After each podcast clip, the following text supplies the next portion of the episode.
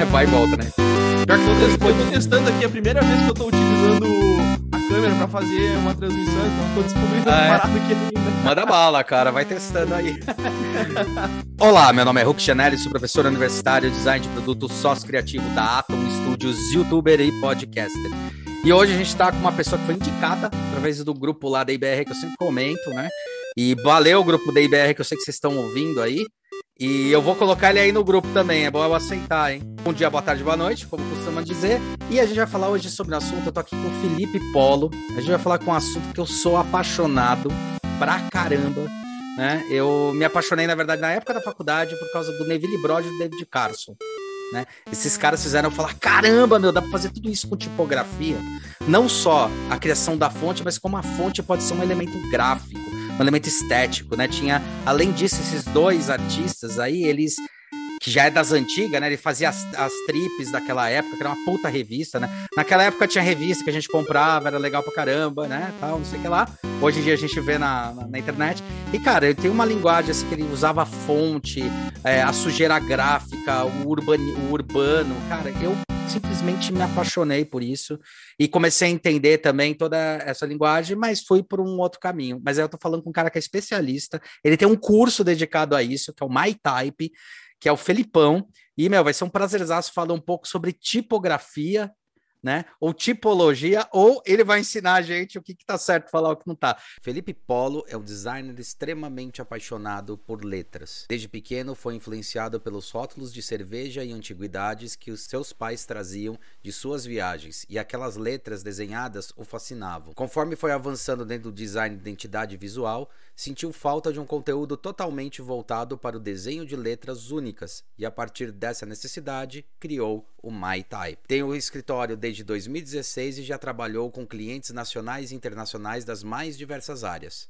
Em 2017, teve a oportunidade de expor e comercializar seus trabalhos autorais numa das maiores feiras de design de Portugal, o Algarve Design Meeting. Felipe, valeu por ter aceitado aí, cara, e vamos que vamos, cara.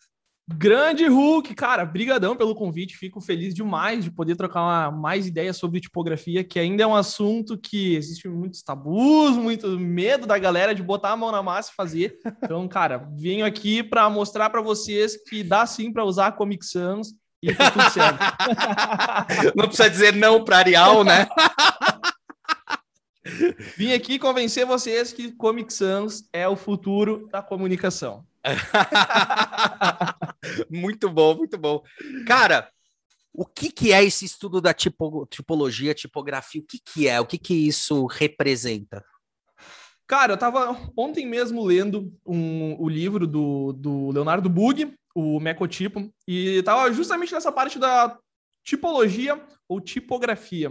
Uhum. E, cara, existe que eu já enxergava antes mesmo de estar de tá lendo, que é a distinção entre esses dois termos. A tipologia é o estudo da construção do tipo. E a tipografia, ela já entra mais numa parte que a gente denomina como a, a arte de escrever com tipos pré-fabricados. Eles podem ser tanto digitais quanto impressos. Então, a partir do momento que tu vai ali no teu Word e digita uh, uma carta ali pro, pro teu chefe, qualquer coisa, ali tu tá exercendo o ato da tipografia. Então, ela é a arte da gente combinar letras e palavras com tipos que são as letrinhas uh, pré-fabricados para formar, então, uma mensagem, uma emoção ou o que tu quiser que forme com tipografia. Pô, legal. Como é que a gente trabalha? Porque, por exemplo, quando a gente fala sobre o design tipográfico, fala sobre o design em si, que a gente trabalha as emoções, aflora isso, como fazer essa, essa, essa difícil escolha entre a linguagem da, da dos, dos tipos para conseguir comunicar a linguagem do que você quer assim, graficamente, porque antes, antes de eu ler, eu tenho o símbolo, a simbologia e o significado. Como eu expresso isso numa tipografia? Primeiro, acho que a gente tem que ter uma distinção bem clara do que, que é tipografia para texto e tipografia, uhum. por exemplo, para marcas, para títulos, que ela namora um pouco com a contexto, mas são propostas diferentes. Na tipografia para textos, por exemplo, a gente tem um, uma frase que agora me fugiu o nome de quem falou ela, mas quando eu lembrar, eu coloco lá nos meus stories, tá tudo certo, Timar. Uh, que diz que a tipografia tem que ser como um cálice invisível para um bom vinho. Então a tipografia para texto, tu não necessariamente tu vai ver ela, tu tem que entender ela, tu tem que a tipografia tem que te ajudar a tomar aquele bom vinho, saca? Não necessariamente uhum. chamar a atenção para o vinho. Ela uhum. é o suporte para que tu tome um bom vinho tenha uma boa experiência, que no caso, o vinho aqui seria o conteúdo do livro, toda a história lá que o escritor escreveu, enfim, o material que tu está entrando em contato. Então a tipografia ela tem que te auxiliar a ter essa experiência. Agora, quando a gente fala de tipografia para títulos, para marcas, a tipografia como forma de expressão, cara, daí tu tem que entender a construção, a anatomia dos tipos para saber como se expressar com eles porque cada pequeníssima diferença ali que tu mexer numa letra, quando tu for criar ela, cara, já muda totalmente a sensação que ela vai ter. Então, cara, se tu pega uma letra bem boldzona, com uhum. um desenho mais expandido, e uma essa mesma letra O, num desenho mais fino e mais condensado, cara, por mais que sejam letras Os, elas passam sensações e emoções totalmente diferentes uma da outra. Tu pode pegar até dentro do, da mesma família tipográfica, um, um O sem serifa. Cara, o, o, peso bold, ele tem uma sensação e o peso fim mais uh, comprimido vai ter outra experiência. Então, tu tem que, tem que ser quase como um tradutor de emoções. Então, uhum. eu acho que a principal uh, qualidade de um designer que, cara, gosta de tipografia, mas nem só daqui a pouco quer desenhar tipos, cara, tu tem que ser um tradutor de emoções para conseguir saber te expressar bem com tipografia, porque cada uma, por mais que elas sejam meio parecidas às vezes, cada uma tem uma sensação, uma emoção diferente e serve para um propósito. Isso é muito louco. É, você fez eu lembrar esse negócio do, do vinho, achei bem legal a relação, né? Porque é bem isso, né? Cada taça ele vai dar um tipo de vinho, um tipo de decantação, né? Então, cada letra vai te dar um conforto visual da leitura, né? Aquela coisa. Exatamente. Como é que exatamente. eu leio, como é que eu tenho a velocidade da leitura em relação a isso, né? Exatamente. Cada, cara, cada conjunto, cada família tipográfica tem uma sensação, ela foi desenvolvida para um tipo de uso. Então, a gente já tem justamente essa, cara, para textos, que a gente tem que ser um pouco mais neutro para ter esse suporte pro conteúdo e aí depois a gente vai ter as famílias display, a tipografia para marcas, que aí tu tem que buscar transparecer mais a emoção, mais a qualidade e aí, cara, aí é um mundo infinito de, de possibilidades de como tu pode manipular emoções para que cada traço que tu for desenhar tenha aquela característica que tu quer. Cara, eu reparei que você tá com a camisa da Gap. E aí vem a pergunta: a Gap mudou a fonte, o pessoal caiu matando. Qual que você acha que foi a grande pegada, assim? O que, que tinha e por que, que o pessoal caiu matando no final das contas? Cara, eu já pesquisei esse case da Gap várias vezes e, cara, eu não consigo entender. Porque não ficou ruim. Eu não achei Sim. ruim o, o, a proposta nova de marca e, cara, a galera caiu em peso e eles tiveram que voltar para o que tinha mas no final das contas não ficou ruim. Então, cara, eu não não tenho uma opinião formada sobre isso. Já tentei, velho, várias vezes entender o porquê que aconteceu isso, mas é um negócio que, velho, para mim não tem explicação. Será que não é porque as pessoas. Porque eu vejo muita gente falando assim: ah, quero inovar, quero fazer uma coisa nova, mas na hora que você propõe a inovação, que quer dizer um novo olhar, uma nova proposição, um novo jeito de você entender aquilo lá que você já vem entendendo quando mostra, causa estranheza, você fala, não, tá feio. Porque a primeira impressão é tipo, não, não tá igual antigamente. Antigamente era melhor, aquela famosa história, quero inovar, mas não quero mexer no time que eu tenho, sabe? Umas coisas assim. Será que dá um pouco desses preconceitos de tipo, ai, tá mexendo numa coisa amada, uma coisa assim? Porque eu tive mas, a impressão cara, que foi isso, cara. Isso eu acho um. Cara, a magia da tipografia é bizarra para isso. Porque pega, por exemplo, o Burger King, que Perfeito. mudou de marca recentemente voltou para uma tipografia que eles usavam, se não me engano, nos anos 70. Então, tu entender a história do teu negócio e como, cara, transpor essa história do que era no passado para os dias atuais uh, valoriza muito a, a, construção da tua marca. A tipografia é um meio muito poderoso para tu fazer isso. Então a gente está vivendo agora uma época de muita nostalgia, muitas marcas resgatando uhum. a sua uhum. história do, uhum. de tipografias que utilizavam lá nos anos 60, 70, que era um estilo tipográfico que condizia com aquela época, mas uhum. hoje a gente tem releituras delas que, cara, ficam muito atuais, fica demais. Então a tipografia tem um poder muito grande de resgatar essa história e projetar o, o futuro, tá ligado? Uhum. É interessante isso que você falou, Burger King, porque realmente os caras deram uma mudada, mas eles mantiveram aquilo lá. E mesmo, e, e mesmo assim, né, quando a gente fala de tipografia, porra, eu acho que é, tem uma coisa que eu sempre brinco, né, com, com isso, que são é, o negócio da Coca-Cola, né? Coca-Cola, ela é, é, Eu brinco que a Coca-Cola ia ser o, o, o, a, a nota 2 que se ia tirar na faculdade, né? Porque, cara, a, a, a logomarca tinha que ser perfeita de ler. Tipo, Coca-Cola não é fácil de ler, mas o efeito tipográfico faz a gente ler. Como você vai usar vermelho para uma bebida refrescante? Usar preto, cara, você vai tirar dois, né? Ela é tudo errado em relação a isso. Mas ela tem uma força fodona, né? Eu falo, se eu fosse fazer, na minha faculdade, o cara falar, meu, tirou zero, né? Tem que usar água, tem que usar não sei o que lá. Cara, esse poder da tipografia da Coca, ela tá muito maior do que a própria leitura dela. Eu, eu fiquei pensando, outro dia eu tava pensando, eu sempre penso quando eu leio ela, né? Falo, cara, eu não leio Coca-Cola nunca.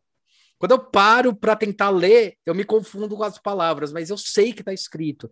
Quer dizer, tem uma questão do desenho, da sensação, é, é, é, é, é o tipo que já vira logo, é essa mistura, porque na verdade é um gráfico, né? Cara, é, é justamente aquilo que eu tava comentando lá no início. Meu, é, trans, é conseguir criar uma emoção que transcende, transcende, meu, toda leitura, toda a legibilidade, toda a questão. É uma emoção que a pessoa bate o olho na Coca-Cola, meu. Ela não precisa nem ter a leiturabilidade do negócio, mas a emoção que ela tem só de bater o olho, cara, já fecha a conta 100% para o objetivo do produto. Eu sempre tento lembrar, uma vez eu estava no N-Design e daí eu tava conversando com um cara que estudava bastante a questão do picho, né? E mostrando hum. como o picho é uma obra, é uma obra, né? E tem todo um valor simbólico que é basicamente é, assim estruturado, diferente do grafite, é estruturado na letra, né? É estruturado hum. nessa nessa característica. Ele falou, cara, por que, que as letras do picho elas são agressivas e aquilo lá é uma forma de rebeldia para quebrar a contravenção, né? E outra coisa uhum. era a, a, lógica que tinha entre os pichadores de tipo um não atravessar o outro, né? Cara, tem um simbologia, uma, uma, simbologia que é tribal também muito forte, né? Como é que você trabalha isso com as marcas, entendendo essas simbologias tribais e essas coisas? Cara, se a gente pegar a, a escrita, a tipografia, a arte, meu, de escrever, meu, é uma das artes mais antigas que a gente tem. Sim. Então, é, se eu pegar agora tu ou qualquer pessoa na rua e dizer assim, cara, me, me desenha um A, faz um A aí para mim, todo mundo vai saber fazer um A. Agora, a tipografia, a, a arte de manipular emoções, cara, tem vários detalhes técnicos que é quase um projeto de engenharia, de arquitetura, que tu tem que conhecer cada caminho ali daquela haste, daquela barra, do bojo. Então tem vários caminhos que tu tem que conhecer dentro para manipular da maneira que tu quer. Mas todo mundo nasce sabendo manipular isso de alguma forma. De uma forma até, que a gente comentou, tribal, porque é uma. A gente se comunica com, com letras, com palavras. Então, todo mundo precisa saber escrever seu nome, escrever uma palavra, enfim, saber escrever no geral. Então, todo mundo já nasce sabendo a escrita. Agora, a tipografia, ela vem da gente pegar tudo isso tanto que a tipografia bebe muito na, na caligrafia. Então uhum. a gente uhum. pega toda essa bagagem que a gente tem como humanidade, como, enfim, história, e a gente transpõe isso para dentro do mundo das marcas, sabendo identificar onde cada detalhe de uma característica está presente numa letra e como que a gente pode expandir essa característica, esse atributo, para que esse conjunto de, de detalhes técnicos gerem uma emoção. Cara, isso, isso é bem louco. Você estava falando sobre a questão do nascimento. Uma coisa que a própria novo, novo modelo de educação, que é o construtivismo, né, tá estruturando bastante, que é falando assim, olha, já faz um tempo, né, que existe o construtivismo e tal, mas está agora em voga e já começou a colocar em, em pauta que assim, é, todo ser ele já nasce, ele não nasce uma esponja ou uma tábula rasa. Ele nasce com percepções do mundo. E, uhum. e, e, ele vai identificando isso. Tanto que na, na nova novo, novo método. Novo método que eu estou dizendo só porque está acontecendo mais agora. Mas fala assim, na verdade a criança sabe, ler, sabe ler e escrever. A questão é que as, a, a, a, simbologia dele é diferente. Você tem que mostrar qual é a simbologia convencional. Né? Então, que minha mãe era pedagoga, ela fez alguns testes uhum. que são uhum. muito legais. Acho que Paulo Freire também fazia, que era muito louco. Assim, é, escreve teu nome, escreve tal palavra. Aí ele coloca a palavra. Aí, uhum. beleza. Tal. Aí vai fazendo uma lista. Aí pede para a criança ler, ela consegue ler. Por mais que a palavra não faça sentido nenhum para a pessoa que está junto, porque a gente está acostumado com alfanumérico, né? Com esse, uhum. com esse nosso coisa. Mas a criança consegue. E tem duas coisas que eram legais na, na questão que eu fiquei sempre pensando na tipografia, tipologia. Você pede uma criança. Isso minha mãe fez assim várias vezes, era muito engraçado. Ela botava assim a palavra borboleta e boi e perguntava uhum. para a criança onde estava escrito borboleta e onde estava escrito boi. E elas sempre falavam que estava escrito boi onde estava escrito borboleta e estava escrito borboleta onde estava escrito boi. Entendeu? Então, assim, ah, onde é que você acha que está escrito boi? Ah, aqui, na, aqui apontava para borboleta. E onde está escrito borboleta? Aqui, apontava para o boi. Falou, tá, por que, que você fez essa escolha? Né? Falou, porque uhum. o boi é grande e a borboleta é pequena. Então, Cara, via a relação estrutural. Era muito foda. Isso era uma coisa que aconteceu muito, e eu acho que a fonte ela tem esse poder. E uma outra coisa que acontecia muito é a criança aprender a primeira primeiro alfabeto que algumas aprendem, algumas que são mais lógicas, uma, uma mentalidade mais lógica, é em cima do nome. Ela aprende a fazer o nome dela, depois ela começa uhum. a construir todas as palavras que vai aprendendo com as letras do nome. Tem, então o alfabeto dela tem chama, chama Luiz, tem tipo quatro letras o alfabeto inteiro e ela se vira com quatro letras até ela aprender que existem 26, que existem várias coisas. Isso eu acho, meu, muito maluco, cara. Cara, e isso é algo muito inerente de toda a nossa sociedade. Porque pega, por exemplo, uh, pessoas, enfim, que trabalham em escritórios que vão lá e, beleza, eu preciso fazer um, um cartaz agora, eu sou, sei lá, um auxiliar de RH, um auxiliar de escritório, preciso fazer um cartaz dizendo que vai ter uma, um happy hour aqui na empresa que, que a pessoa faz? Vai lá, entra no Word, pega Comic Sans e digita Happy Hour hoje às 6 horas. Tá, e por que, que a pessoa escolheu a Comic Sans? Porque ela é divertida, ela é descontraída, ela tem um ar mais informal. Agora, se a pessoa for escrever reunião com os diretores hoje, pô, daqui a pouco ela vai pegar uma, uma Times New Roman, uma Trajan, porque ela passa essa sensação de, meu, de grandeza, de importância, de, de qualidade. Então, as pessoas por mais que ela não, elas não entendam de tipografia, elas conseguem perceber a emoção que a tipografia passa. Então, por mais que existam essas fontes padrão de sistema, que é, que nem eu comentei, a Times New Roman, Arial, uh, Comic Sans, cara, as pessoas conseguem identificar as emoções. E a gente, como designer, a gente tem o, o poder e a habilidade, cara, de expandir essas emoções e trazer resultado para as empresas desenhando essas emoções para que a gente meio que manipule a percepção do, do cliente, do nosso cliente, sobre como ele quer que a empresa seja vista, como a marca seja evidenciada. Então, eu, eu considero o, a, o desenho tipográfico, cara, como uma da, das formas mais poderosas da gente manipular emoções para que cada cliente que, que entra em contato com aquela marca entenda o que, que ela quer passar, sem mesmo, cara, ter visto o logotipo, sem ter entrado num site, tu vê a, a fonte ali da marca, cara, tu já sabe boa parte do que, que aquela marca está querendo te vender, o que, que ela está querendo transmitir. Então, a tipografia é um dos poderes mais bizarros que os designers têm para conseguir transmitir isso. É legal, né? Porque ela, ela acaba contendo duas simbologias, né? A simbologia é? da própria palavra da, do, do, signo, né? E do significado. É muito louco isso, isso cara. Ela, ela contém esses dois, esses dois dados, assim, que eu acho bem bem forte, bem inerente. Uma, você estava comentando isso e eu estava pensando algumas coisas. Né? Eu tava, tô lendo agora aquele livro que chama Elástico, é do Mod Vlock, puta, eu sempre perco o nome do cara. E ele estava falando sobre alguns estudos que os caras estavam fazendo na mente, né? Que está falando muito sobre uhum. neuroplasticidade e neurociência tá? E estava falando sobre essas percepções daquilo que você ainda não percebeu. O que no Rápido e Devagar o cara chama de sistema 1, sistema 2, tal, não sei o que lá. Tem uma coisa que é uma pergunta curiosa dentro disso, e, e eu fico sempre numa, num, num, bico, assim, né?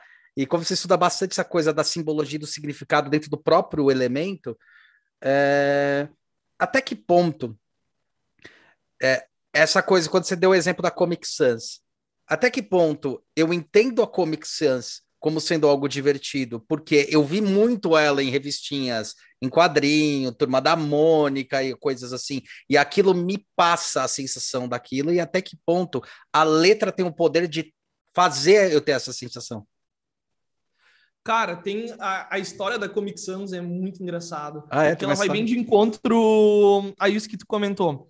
A Comic Sans surgiu porque quando a Microsoft estava implementando um, tipo, um assistente nos primeiros Windows, eu acho que era, agora não me recordo de cabeça. Windows deve ser 3.1, acho que é o 3.1.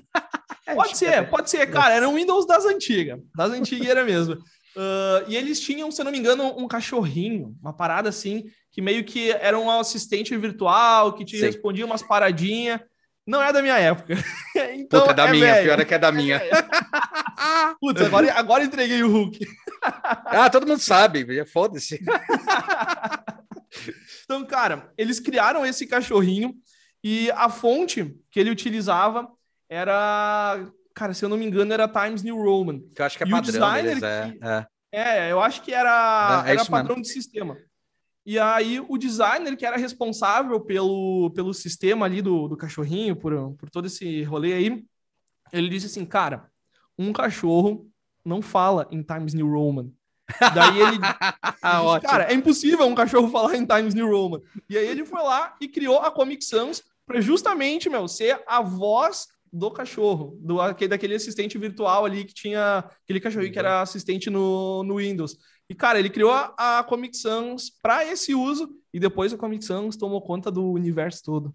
Caramba, não sabia dessa, não sabia que tinha começado com isso. É, a, uma coisa que eu tenho que sempre bater pau para a Microsoft, é que a Microsoft ela, ela tenta inovar o tempo todo, né? Ela arrisca. O, o Xbox foi um negócio assim, sabe? O Xbox uhum. era para ser um computador, o cara percebeu que podia ser um negócio de jogar, fizeram. Os caras eles, eles inovam pra caralho, né? Mas, cara, na questão de fontes, o mais inovador de todos Apple. Apple, né? Apple, o Steve, tanto que o Steve Jobs, ele cursou, Sim. se eu não me engano, tipografia ou caligrafia na, na faculdade, e, meu, ele era muito chato com as paradas das é fontes do, do Mac. Então, referência em, em, tipografia, cara, Mac disparado. E qual que você acha que era, que era, que era os principais pontos para você falar, puta, o cara era foda nessa área, o Mac é foda na área de tipografia? Cara, eu não vou saber te dizer porque faz pouco tempo que eu comecei a trampar com Mac. Então, uhum. mas a Apple, ela tem uma história muito forte na tipografia, tanto que nos anos 80, se eu não me engano, tinha o Font Wars, que era, meu, a guerra entre Apple, Adobe, Microsoft, todo mundo brigando por qual ia ser a linguagem padrão da, das fontes. A gente tinha o Olha. TrueType, que tinha uns problemas ali, não cabia muitos, muitos glifos, e aí depois vinha a linguagem de PostScript, e aí eles conseguiram resolver fazendo o OpenType e todo mundo organizou a casa. Então, a gente sempre teve essas três empresas muito presentes dentro do, do, universo tipográfico, meio que brigando por qual seria o padrão de tipografia dos seus sistemas. Então, cada uma tinha um tipo e isso dava uma treta para todo mundo, principalmente para quem criava a, as fontes então eles se uniram e, meu, resolveram a treta e tá o OpenType aí para todo mundo usar com 500 mil glifos, podendo utilizar vários recursos e foi consertada a bagunça.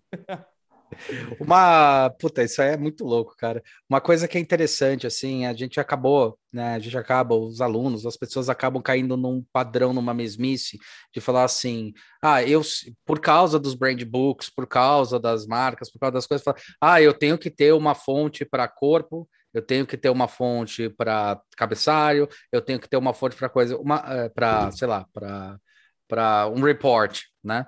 Mas eh, às vezes eu me pego vendo que as pessoas elas me escolhem porque elas sabem que tem que ter três tipos de fonte ou quatro tipos de fonte para cada tipo de coisa. Não deveria ser assim, né? Deveria ser mais mais a fundo, não é simplesmente escolher a, ao Léo, né? Cara, que aí a gente entra num problema muito grande, que hum. é o licenciamento de fontes. E. Não, voltou. Fica tranquilo. Voltou, voltou. Tá, voltou. beleza. A gente ainda num problema muito grande que é o licenciamento de fontes, que ainda é algo muito complexo. Cada Foundry, que a Foundry é quem é a empresa que cria essas fontes, uh, são chamadas as fundidoras, a, a portuguesando aí a parada. Que louco. Uh, Foundry. Cada, cada, cada Foundry vai ter a sua EULA, que é a sua licença de uso de usuário final. Então, cara, elas complicam a fu, a fu, a fu a parada. E cada uma tem uma maneira de cobrar pelas suas fontes. Então, ah. então é, é muito complexo esse assunto, porque é um não tem um padrão, é cada um fazendo o que quer, da maneira que quiser e cobrando o que quiser.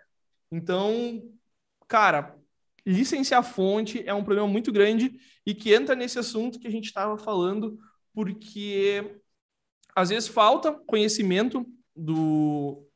Geralmente, para a galera é empurrada. Não, tu tem que usar duas fontes, é isso aí. Essa uhum. é a regra.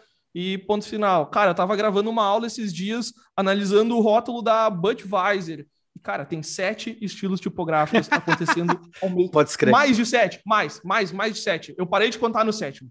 É isso aí. Se eu não me engano, cara, no total dava uns 9, 10 estilos tipográficos acontecendo ao mesmo tempo dentro do rótulo da Budweiser.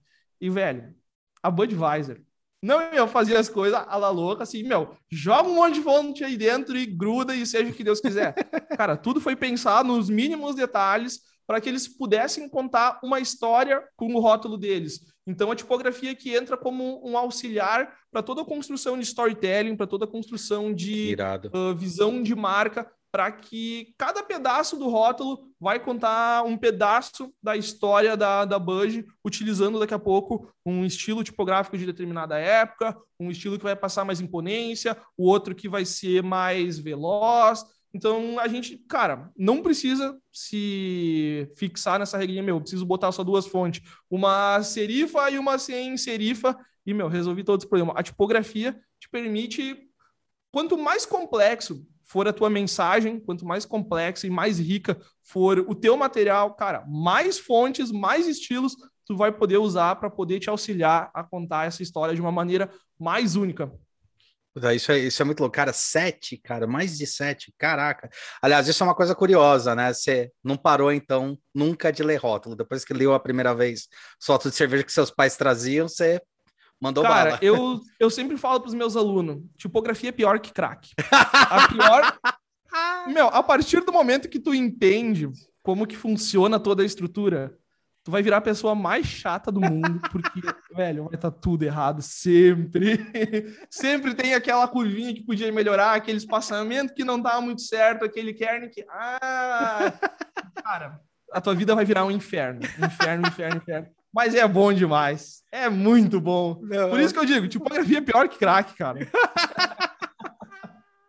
o pior é que agora é engraçado você estar tá falando desse, desse negócio da, das fontes e dessas relações, porque deu a impressão, uma impressão que eu tive, né? Que depois que a internet, que a internet depois que o computador começou a ficar personal mesmo, assim que ele entrou, como, como a gente já viu, eu sou mais velho, é, eu percebi uma coisa, cara, que às vezes as empresas elas tinham, e até uma curiosidade, Tipo, as empresas, tipo, a Apple vai lá cria a fonte dela. A Apple até é normal porque eles criam a família toda.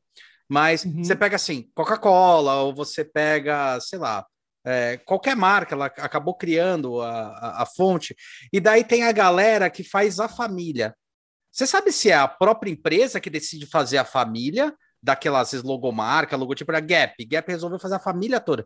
Você sabe se é a empresa que decide fazer isso, se são é, lovers, né? Porque você tem muito essa história dos lovers querendo uhum. expandir esse universo da fonte, porque é bem forte. Hoje em dia você consegue baixar, colocar no seu no seu programa e brincar com essas fontes. Star Wars, eu lembro que só tinha Star Wars escrito, os caras escreveram tudo. E eu acho que não foi a, a, a, a Lucasfilm que fez. Acho que da Lucasfilm. Cara, eu vou te dar o exemplo da, da IBM, que eu acho hum. que é um dos melhores exemplos que a gente pode ter de, de, desse, desse assunto.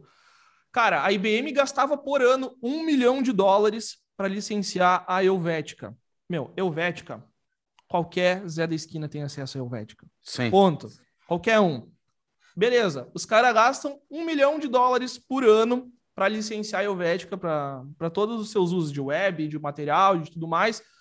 Cara, um milhão de dólares é muita grana. Muita, é muita, muita, muita, muita, muita grana. grana. O, aí o que, que a IBM fez? Pô, vamos cortar custo e vamos gerar valor de marca. Meu, vai lá e faz a sua família tipográfica. Os caras desenvolveram a IBM Plex, e o que, que eles fizeram? Gastaram uma vez, compraram, fizeram uma licença que, cara, é, o uso é nosso para o resto da vida. Não precisamos licenciar todo ano um milhão de dólares em fonte. Então a gente tem uma fonte que é nossa, baseada nos nossos atributos, na, na nossa história, uma fonte que vai funcionar em todos os nossos sistemas, que a gente não precisa se preocupar em ter que comprar uma licença para mandar para o cara da gráfica lá no Paquistão ou uma licença para o estúdio de design que vai fazer uma campanha que está lá no ah. interior do Rio de Janeiro. E tudo isso, tu tem que ter uma licença diferente, comprar para essas pessoas. Tu não pode só ter uma licença que vai ser para ti e tu vai distribuir. Full, tá. Nossa, Existem vários tipos de licenças que tu tem que ter para conseguir distribuir para os teus fornecedores. Então, o que, que a IBM fez? Beleza, vamos desenvolver a nossa fonte, baseada nos atributos que a gente quer transmitir. E o que, que eles fizeram? Foram lá, pegaram e liberaram a fonte de graça para todo mundo usar. Se tu entrar hoje no Google Fonts, tu vai Sim. ter lá IBM Plex para baixar de graça. E, velho, quanto que não vale para as ações de uma empresa ter todo dia milhões e milhões e milhões de pessoas usando um produto teu que tu disponibilizou e ali falando, beleza, eles não estão ganhando nada, mas cara, olha o valor de marca que gera. Pô, eu uso a fonte da IBM, tá ligado? Cara, é outros 500 e eles não usam mais aquele padrão que, meu, todo Zé da esquina tem, que é a Helvética. Eles geram uma diferenciação dentro do mercado. Então, o desenho da sua fonte, ele parte muito de uma necessidade estratégica. Agora, pega o cara que, meu, tem uma padaria ali na, na esquina da tua casa. Cara, ele provavelmente não precisa desenhar uma fonte com vários pesos, uma família mega gigante ele provavelmente vai precisar, meu, de uma marca com uma fonte, uh, com uma tipografia desenhada do zero para ele e uma boa tipografia de apoio e tá tudo certo. Então, existem vários graus de necessidade do porquê que tu precisa desenhar uma fonte. Claro, a gente pode pegar, por exemplo, essa mesma padaria ali da esquina. Pô, o negócio cresceu, começou a se desenvolver assim, tá mais estruturado. Vamos pegar essa tipografia que a gente desenvolveu para o logo e vamos criar uma fonte display para a gente utilizar nos materiais de comunicação sem precisar comprar uma fonte, licenciar uma fonte. Então a gente pega essa, essa tipografia do logo e desmembra nos outros caracteres, nos outros glifos que a gente precisa para, enfim, começar a escrever palavras, acentos, números, e a partir disso, daqui a pouco a gente monta uma fonte display de um peso que, cara, já vai servir 110% para o uso da empresa.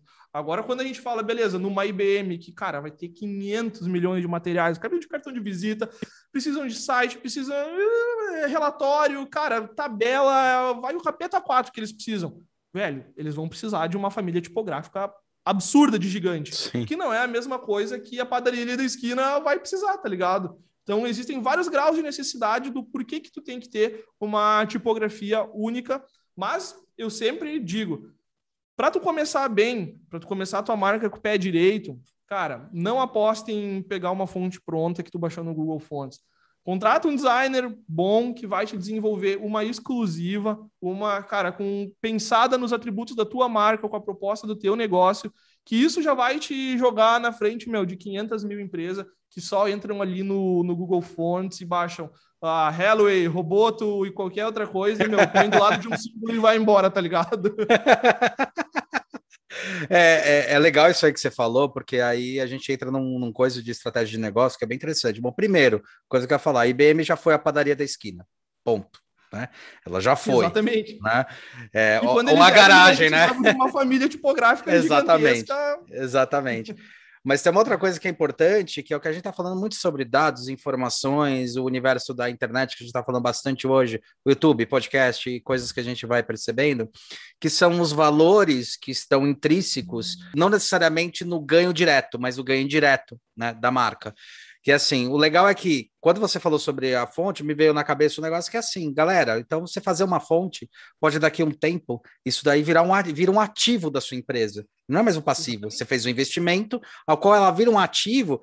E se você quiser algum dia, de repente, alugar, licenciar a sua fonte, você pode. Isso que é legal. Então, exatamente, então você vai construindo um ativo. Isso é legal pra caramba. Dentro dessa, dessa relação, a questão da, dessas coisas da licença. Como é que funciona mais ou menos? Eu sei que cada uma tem, como você falou, mas, por exemplo, é, primeiro a questão da licença e segundo uma pergunta que aí não quer calar, que deve ser feita bastante para você, que é se eu altero um pouco uma fonte que eu pego, é caracterizado como cópia, como alteração, ou eu realmente recriei uma fonte? Aí mora o pulo do gato das licenças, porque existem vários tipos de licença.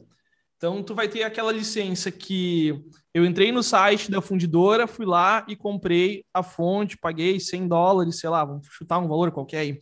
Uh, paguei 100 dólares, posso usar de um a três computadores, mas é só aqui para o meu estúdio. Agora, se eu comprei uh, essa mesma fonte e quem vai usar é o meu cliente, eu tenho que comprar o nome dele. Mas existe um tipo de licença que são as licenças do Google Fonts, que uhum. são as licenças open, open source. source. Isso aí. Que tu pode baixar a fonte, tu pode alterar ela, pode, meu, ir lá dentro, fuçar em tudo que tu quiser, mexer no que tu quiser lá dentro, mas tu não pode ter nenhum lucro com ela.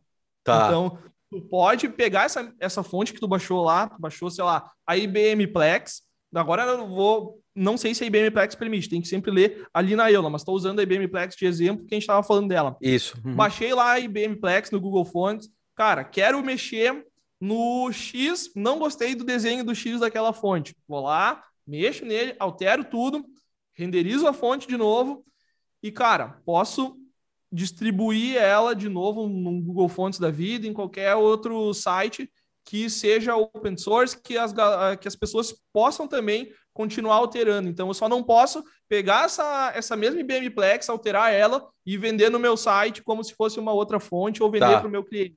Então, eu posso modificar ela, mas eu tenho que retribuir a comunidade, entre aspas, e liberar de volta ela para a galera poder usar. Tá, se eu faço alteração, eu mando, eu, eu subo de novo para a nuvem, como quer dizer, você vai gerando mais. É que nem você pegar um mapa base, né? Tipo do, do Minecraft e criar alguma Isso coisa, aí. ou um motor gráfico e redesenhar por cima, você fala, ó, tá liberado Agora, pra galera. Se pegar essa licença ali que tu comprou no site e, cara, pagou ali aqueles 100 dólares que a gente falou, e for lá e alterar ela, cara, aí vai dar merda. Aí a treta é, é grande. E como é, como é que eu faço? Por exemplo, tem muita gente que usa, eu já usei isso há muito tempo atrás, de pegar uma fonte e depois eu começar a fazer algumas alterações para gerar uma marca. Isso é um problema, não é? Como é que funciona? Ah, cara, licença é um bagulho muito punk, velho. Porque tu pode pegar a fonte e tu pode. Beleza, fiz minhas modificações ali e transformei numa marca. Cara, uhum. pode usar sem medo. Não tem estresse, tá ligado? E aí daqui a pouco, cara, fiz esse desenho aqui da marca e quero, a partir disso, criar uma fonte nova. Uma família. Cara, é, quer criar uma família nova, meu, pode criar sem problema algum, desde que tu não use exatamente aquele mesmo arquivo, porque a fonte é considerada um programa. Perfeito. Então, a partir, do, a partir do momento que tu pega o mesmo programa e troca ali a tela de início dele, que nem nos DVD pirata faziam, cara, vai distribuir, tu tá cometendo um crime. Agora, se beleza, tu pegou aquela fonte, modificou ela, converteu em curvas para criar uma marca ali, marca uh, Hulk. E uhum. beleza, cheguei num, num, num, desenho tipográfico diferente daquela fonte, e a partir dessas quatro letras, eu vou criar outras letras que não são as, aquelas mesmas do outro programa cara, pode tocar ficha que não tem problema, tá ligado? O que não pode é tu usar o mesmo programa, que é a fonte, para fazer uma pequena modificação e continuar e começar a vender como se fosse criação tua. Aí é pepino legal. É, é é, porque inclusive até na hora de registrar a marca, eles registram a. Eles não registram a fonte, eles registram a cara gráfica da marca, né? Quando você pede registro uhum. no NPI, eles registram a, a, o conjunto da obra, né? A estrutura Sim. toda de conjunto da obra para poder ter isso. Até tem uma coisa curiosa, né? Tem um negócio que eu lembrei agora do né, de fontes, foi bem legal, que alguns países permitem que você, por exemplo, registre uma marca que tenha. Vou dar um exemplo do que eu, do que eu vi aí, que acontece mundialmente, uhum. não local, que é blue, a palavra blue. A palavra Sim. blue é uma palavra que em alguns países não é permitido você registrar, e a Sony teve uma questão do Blu-ray. Tanto que eles tiraram o E, né? É Blu-ray, é B-L-U só, Ray. Porque eles não podiam registrar Blue, né? Assim, falando literalmente. Eu sabia. É, então. Aí é bem isso, né? Que tem a questão da fonte, da percepção dela e do valor do significado para registro de, de marcas, patentes, registro até do próprio produto deles, né? Que é muito, muito doido. Uma coisa que eu ia perguntar para você é o seguinte: é, curiosidade. Quantos caracteres existem dentro. É, quando a gente vai criar uma fonte, quantos caracteres mínimos a gente tem que fazer? Porque tudo bem, a gente conta lá os 26 mais os 10 lá de número, mas é isso, tem mais coisa, né? Cara, tem. Pode criar quantos que tu quiser. Depende quantos suportes tu quer dar para de línguas. Porque uhum. a gente uhum. tem o alfabeto latino, a gente tem o alfabeto cirílico, a gente tem o, o grego, a gente tem diversos tipos de alfabeto. Então, quanto mais uh, línguas tu quiser abranger, mais glifos tu vai ter que criar. E dentro de uma fonte OpenType, por exemplo, tu pode ter até 65.200 e poucos uh, caracteres. caracteres, glifos, tá ligado? Então, cara, é o que tu decidir, gruda. Qual que foi o maior número de o maior número de, de, de, de caracteres que você fez para uma fonte? Qual que foi uma fonte que você criou? Cara, criar? a minha especialidade não é a criação de famílias tipográficas gigantes. Tá. A minha especialidade é marca, tá ligado? Eu faço, tá. tipo, uhum. uh, tipografia para logotipos, para marcas e desmembro em, no máximo, tipo, uma tipografia display para marca utilizar, porque que é seria o... tipografia display que você fala? Uh, cara, é daqui a pouco é justamente essa tipografia que desmembra do logotipo, da, da tipografia do logotipo, ou daqui a pouco do símbolo, e a gente traz esses elementos para dentro de uma fonte de um peso só, que ela é mais para usar em títulos, mais para chamar atenção e não necessariamente para texto. Porque uhum. a tipografia de construção de, cara, uma família tipográfica do tamanho da IBMplex, meu, é no mínimo um tempo de produção de. Isso que eu ia perguntar cara, seis meses, um ano. Caraca. Facinho, por baixo, por baixo. É, eu achei rápido. Na hora que vocês vão fazer, nossa, só. Seis meses, um ano, assim, bem otimista, com a galera trabalhando a milhão. E, cara, não é um formato que eu curto muito. Eu gosto mais de estar no mundo ali da, da criação de identidade visual, de marca. Então, é um formato que eu prefiro mais e gosto, tanto que eu gosto desse mundo da tipografia, e eu trago ele justamente para desmembrar para a construção da identidade visual, utilizar a tipografia como uma continuidade do projeto de, de identidade visual. Uma pergunta polêmica: Arial nunca mais? Morte ao Arial ou não? Cara, não, não, não, não. Cada fonte tem a sua utilidade no momento necessário. É a mesma coisa com a Comic Sans. Todo é. designer que, cara, não tem um conhecimento de tipografia odeia Comic Sans. Acha ela horrível. Mas, velho, Nossa, a Comic Sans bem utilizada. Feliz é agora que você Uma baita fonte. Uma baita fonte Comic Sans.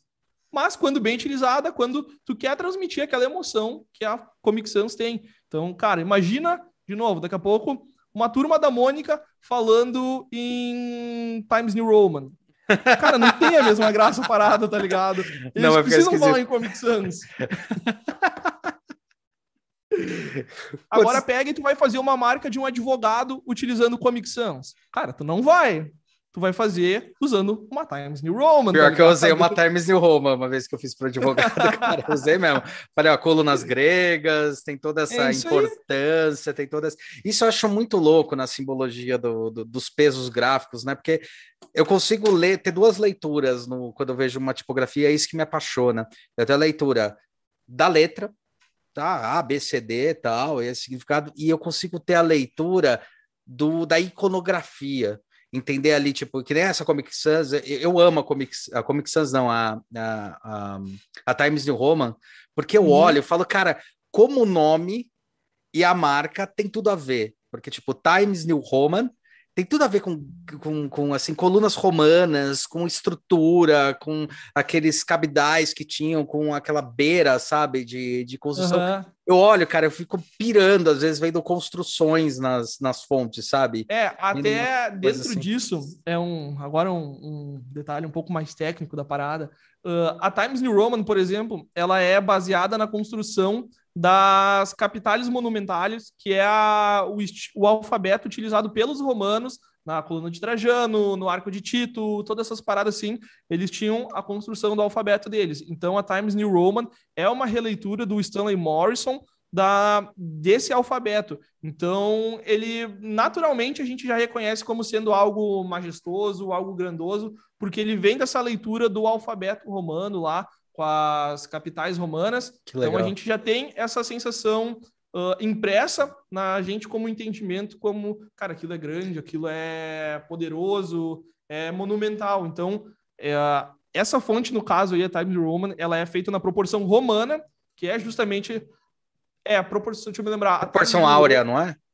Não, não, não, não. A proporção, a proporção romana, romana, é diferente da proporção áurea. Tá. Ah, mais uma curiosidade técnica, a gente não usa proporção áurea na tipografia. esse, esse, esse, assunto é proibido no mundo da tipografia. Ótimo, por favor. Cara, eu lembro que você comentou isso daí, depois eu quero até que você complete aí, que você estava falando que tá bem legal essa história, mas foi engraçado. Eu, eu, lembro que assim, a proporção áurea eu só usei quando eu descobri o que que era. Depois eu comecei a usar, falei, mas não faz sentido nenhum, não dá, cara, vai se foder. Hoje em cara, dia, eu, pelo amor de Deus, eu corro fora. Quando, quando alguém me fala de proporção áurea, eu já digo assim, calma, calma. É que a gente não fala disso. a gente não fala disso. Cara, uh, até te explico, explicando para ti, para quem estiver ouvindo, o porquê que a gente não usa proporção áurea. Até depois, quem quiser ver, tem um vídeo no, no meu canal do, Legal. YouTube onde eu falo. Vai estar tá embaixo mais na descrição. Isso aí. Eu falo mais especificamente sobre o porquê que não usar a proporção áurea, mas de uma forma bem resumida. A proporção áurea vai obrigar as letras a entrar num grid que ele não respeita os nossos, a forma como os nossos olhos enxergam e leem. Então Perfeito. ela vai obrigar cada letra a entrar num grid específico da proporção áurea, que não faz sentido nenhum para leitura, nem para construção de marca, nem para nada. Então, beleza, proporção áurea para daqui a pouco tu fazer um símbolo, Cara, beleza, não é essencial, mas dá para fazer e tá tudo certo. Mas agora para letras, se tu fez, apaga e finge que nunca aconteceu e segue o baile. Não, isso aí é engraçado, porque até mesmo para logo, isso foi uma coisa curiosa, até mesmo para logo tem um monte de erro de estrutural, sabe? Os caras, eu, eu vejo que, por exemplo, no logo da Apple, tinha um estudo lá, é uma das primeiras coisas que eu vi, quando eu vi, ouvi falar, na faculdade, 97, 98, ah, outra em proporção. Ah, já se olhar, ah. aí depois você vê o cara colocando em proporção, não tem nada a ver, não encaixa, foda-se, tipo, tá viajando, tá ligado? Assim, funciona para estrutura na verdade, da o logo da Apple nem é em proporção áurea. Não, não, não é. Só, tipo, pegaram em algum designer, enfiou, botou no Google e vendeu para todo mundo que era.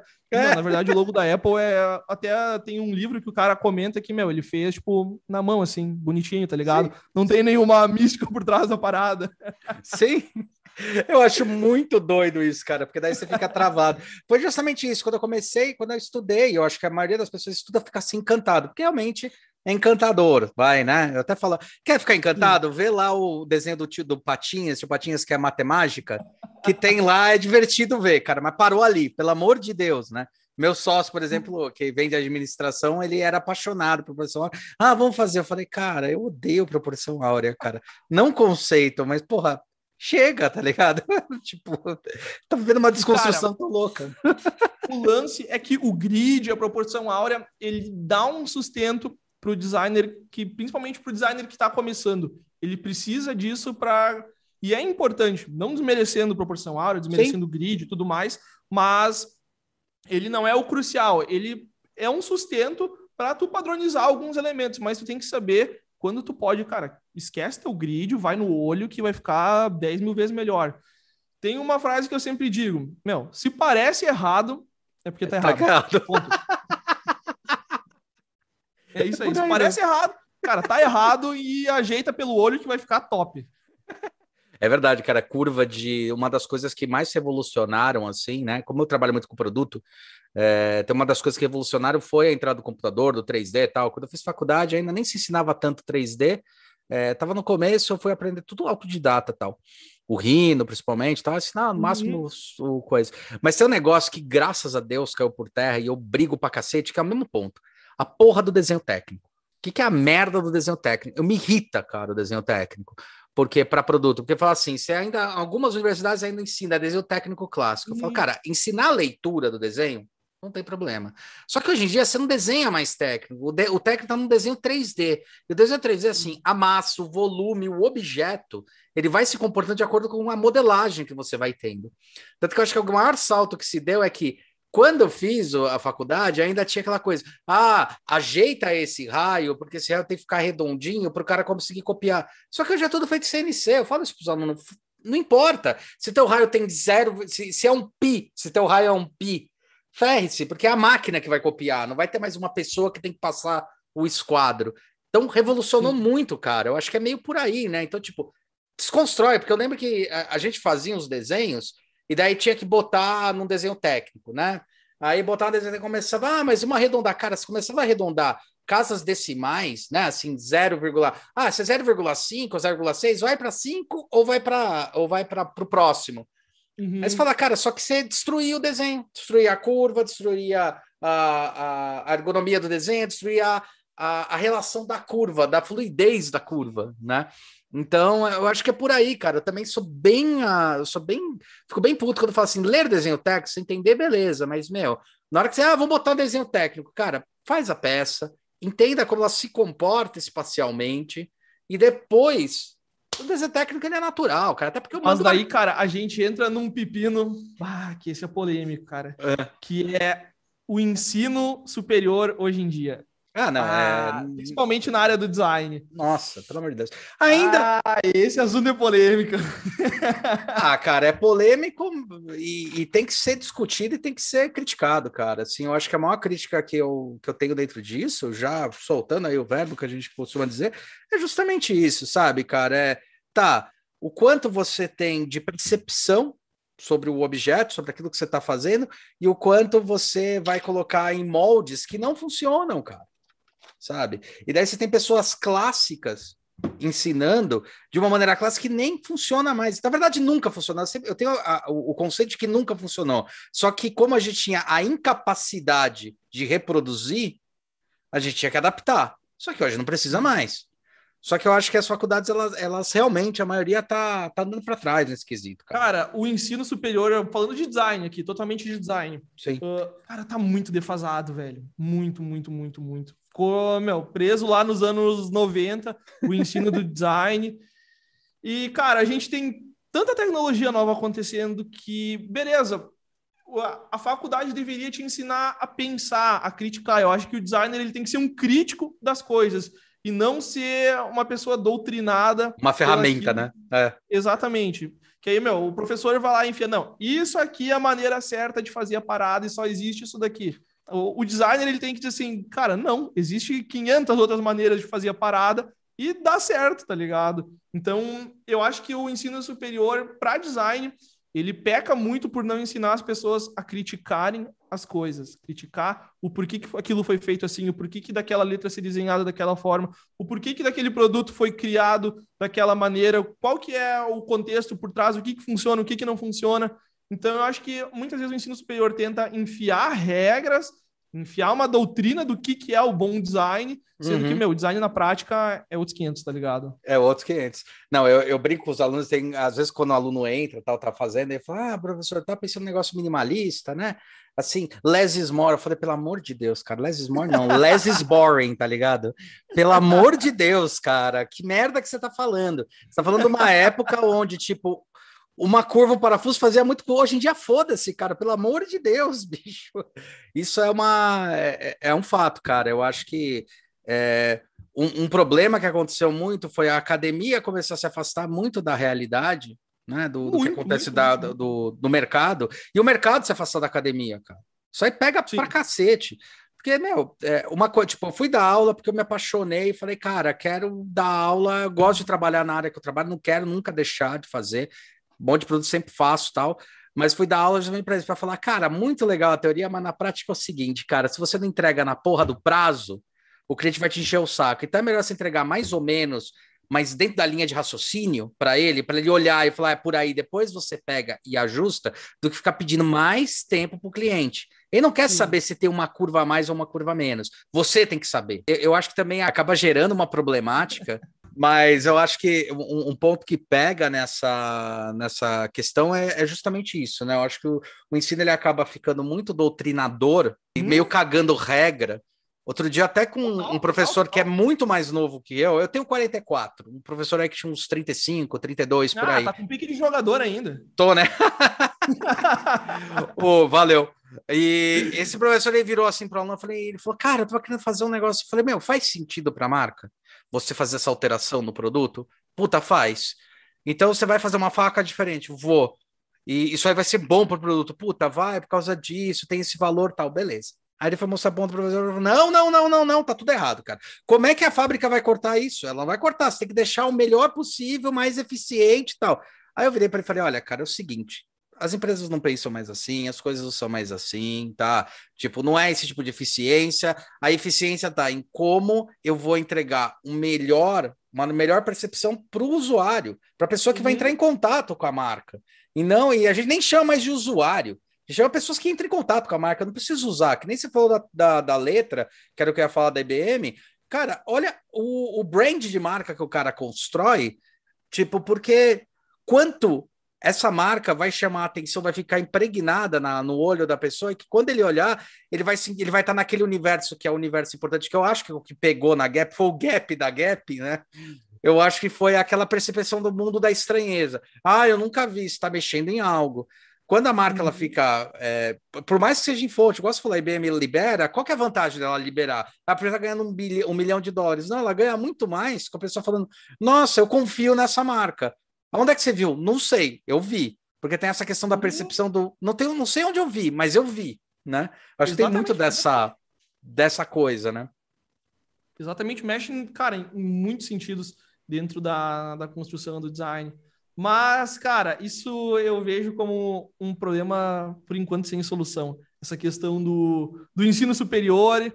Eu, pelo menos, eu não, eu não faço parte do, do ensino superior, eu sou do, da galera do digital, dos cursos online. Então, cara, eu acho que a, a, o ensino superior tem que saber quais que são os benefícios desse ensino digital, esse Sim. ensino que a gente tem hoje dos cursos, que, cara, tem metodologias fantásticas de aprendizado, de ensino. Então, eu acho que chegou a hora de, meu, de todo o ensino superior olhar assim para fora e dizer assim, cara, acho que a gente tem que dar uma repensada na parada, porque a gente teve agora o exemplo da pandemia, onde uhum. muitas faculdades ficaram online. É, cara, todas. Todas Todo mundo foi horrível a experiência. Eu amei, cara. Eu amei. Eu fiz, é? eu, eu, gostaria de. Não foi o primeiro que me disse isso. Juro pra você. Ó, cara, eu dou, aula, eu dou aula de projeto. Não, eu tô falando de, de, a nível de aluno. Nível de experiência de aluno, não como ah, professor. mas é porque o aluno ele tá criticando outra coisa. É, é, é outros 500. É o que eu falo, eu, falo, eu, eu zoava com os alunos assim. Cara, você está zoando que você não está curtindo. Você não está tendo que acordar mais uma hora antes para ir. Eu acho que tem uma pegada que é o seguinte, cara, que eu senti bastante, que foi é o momento da adolescência onde você está se liber, libertando dos pais, tá ligado? Então é um momento que tipo, cara, vou sair, vou conhecer uma galera, vou beijar muito, vou me divertir, pô, uhum. faculdade, liberdade, de repente você tá trancado em casa de novo. Então acho que ah, pegou faz muito sentido, faz muito sentido. Pegou isso. Porque, assim, tem uma coisa que evoluiu pra caramba, que é assim, cara, dar aula na internet eu preferi mil vezes para um monte de coisa. Primeiro que é assim, cara, eu sou um cara que alguém comenta alguma coisa, outro comenta alguma coisa, eu falo, peraí, deixa eu pegar na internet. Eu já puxava, jogar na tela, falava, oh, isso aqui que eu tô falando, sacou? Sacou? Aí o cara mandava uma réplica. A única vez que eu senti falta, e eu faço muita coisa para oficina, é ah, às vezes ir lá na oficina e mexer, mas mesmo assim, ele fala: sabe o que você tem em casa? Vamos ensinar a fazer modelo, porcótipo, que é um termo que eu acabei criando, que é o protótipo porco. Porcótipo para você fazer aí com papelão e testar, velho. E testa. Sim. Então, acho que teve um pouco disso dos alunos, tá? Dessa ansiedade. Cara, eu sou extremamente a favor do ensino digital. Ele é fantástico em todo sentido. Acho do caralho. Mas eu sinto muita dificuldade da galera ainda comprar a ideia, principalmente não por interesse, mas por necessidade. Quando tu quer fazer um curso, aquele curso ali vai mudar a vida do meu negócio, vai me transformar, não sei das quantas.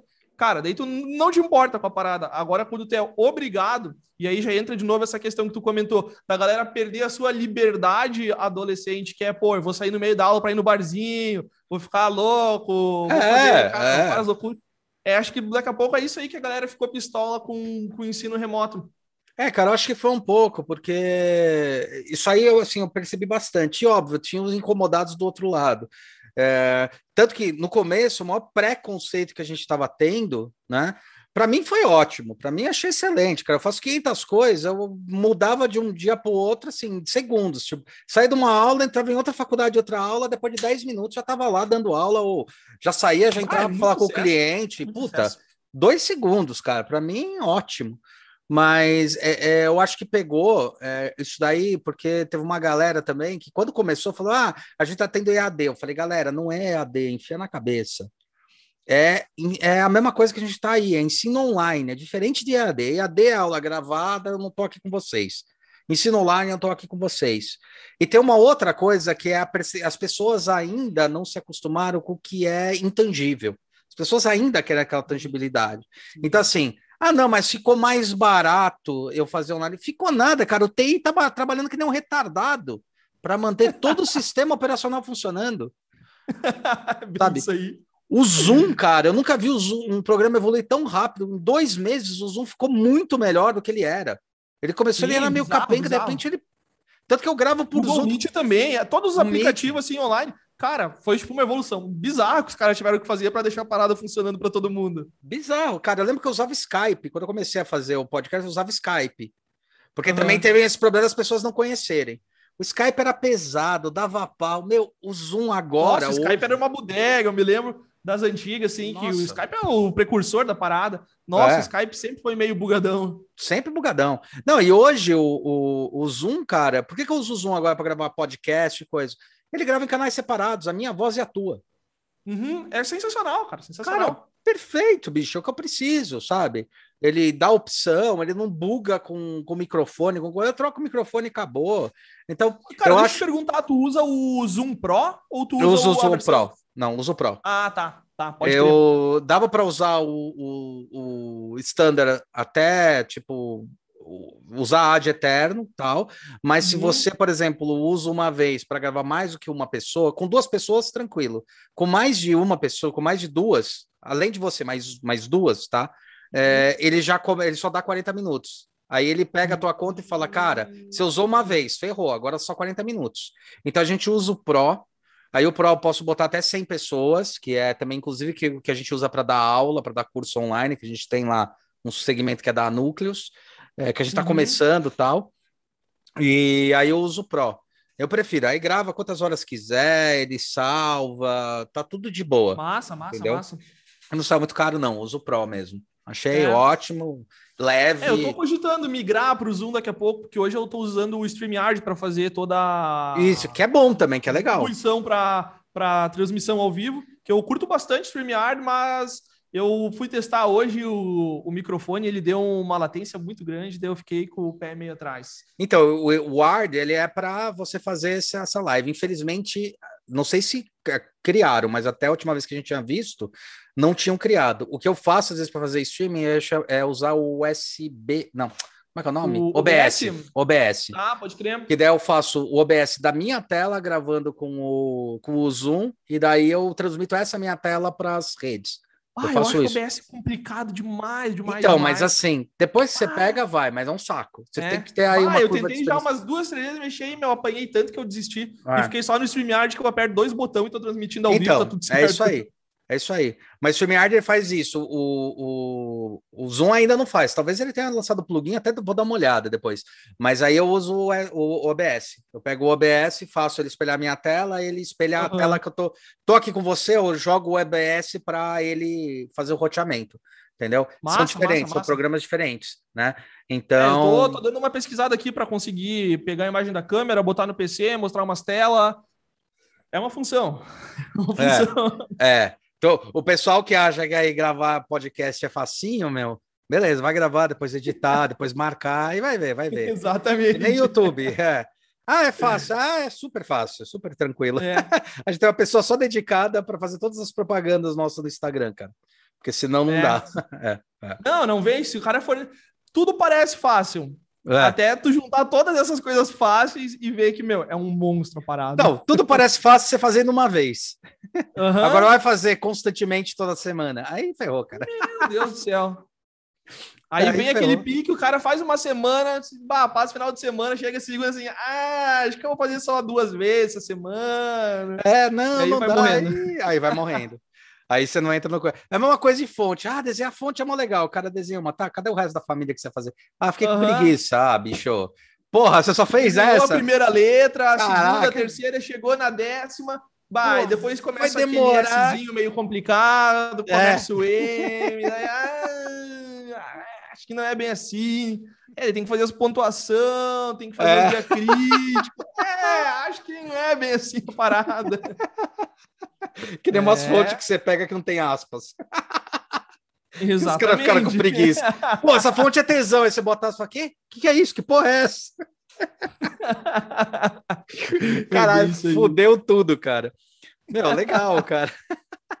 E o teu curso, cara, como é que é? Eu vi que tem o curso MyType, como é que funciona, como é que é? O pessoal que estiver interessado, onde é que entra, vai estar tá aqui embaixo na descrição.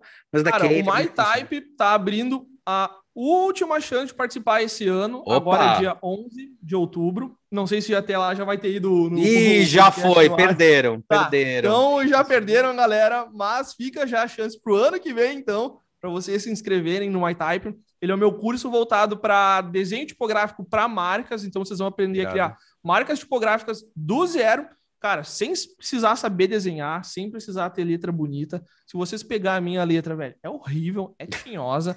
E isso não tem nada a ver com o desenho de letras. Existem várias técnicas de desenho, de proporção, de contraste, que lá eu ensino tudo vocês, cara, como dar ainda mais exclusividade para os projetos de identidade visual de vocês, consequentemente vocês vão conseguir cobrar mais, entregar projetos diferenciados e descobrir uma paixão que é o desenho de letras e vão ficar, cara, viciado nesse craque chamado tipografia. Que é irado. E fora isso, você acaba, você, você chega a trabalhar também com, aí é uma curiosidade, com naming ou não? Cara, naming é uma área que eu faço a cruz e passo longe. Cara, eu tenho, eu tenho pavor de naming, pavor. É? Já trabalhei algumas vezes, mas eu tenho pavor de É trabalhar. com foda, né, naming? Meu Deus é do céu, isso é um inferno, um inferno. É, o, o Sebastiani, ele trabalha com naming. Vocês tinham que grudar Não, um no outro. é Ele faz no naming, você faz o coisa. Meu, Aliás, naming eu- eu... tenho pavor, pavor, pavor, pavor. Eu preciso gravar uma com ele do naming, cara, que a gente gravou meio geral. Eu precisava, falei pra ele, falei, puta, a gente precisa gravar uma de naming, cara. Cara, ele foi a última entrevista que eu fiz ao vivo, cara, porque foi bem na época da pandemia. Bah, o Sebastião é fera demais, tá louco? Ele é. Brandster. Ele é animal, ele é animal. Gente Aham, boa. Com certeza. Irado, cara. Quer deixar algum recado final? A gente ficou aí já uma horinha, também não quero tomar muito teu tempo. Queria agradecer Cara, pra eu, caralho. eu tô, tô de boaça aí, tá tudo certo. Mas vou deixar então o meu recado final, galera.